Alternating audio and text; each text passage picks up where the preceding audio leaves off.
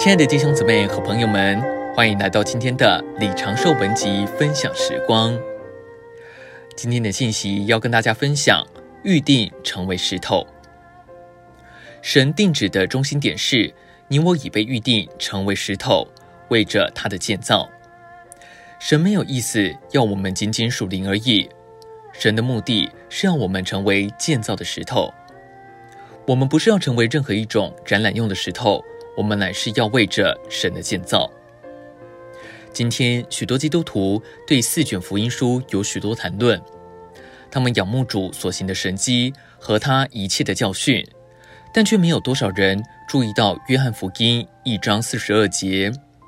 这节说道：“于是领他到耶稣那里，耶稣看着他说：‘你是约翰的儿子西门，你要称为基法。’基法翻出来就是彼得。”当安德烈带他的兄弟西门去见主时，主将他的名字改为基法，意思就是石头。他遇见主耶稣的第一天，主就指明彼得的定命就是成为石头。他没有说西门要命定成为别的东西。主的目的不仅是要拯救彼得，更是要使他成为石头。两三年之后，从马太福音十六章，我们看见彼得认识主是活神的儿子。主就再次提醒他，他是石头，为要把主的召会建造起来。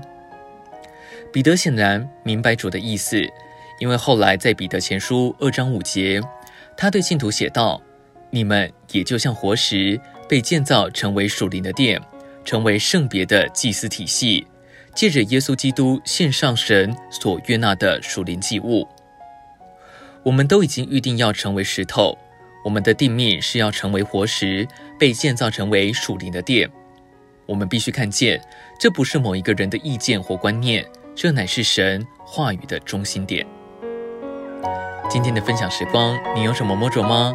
欢迎留言给我们。如果喜欢今天的信息，也欢迎分享出去哦。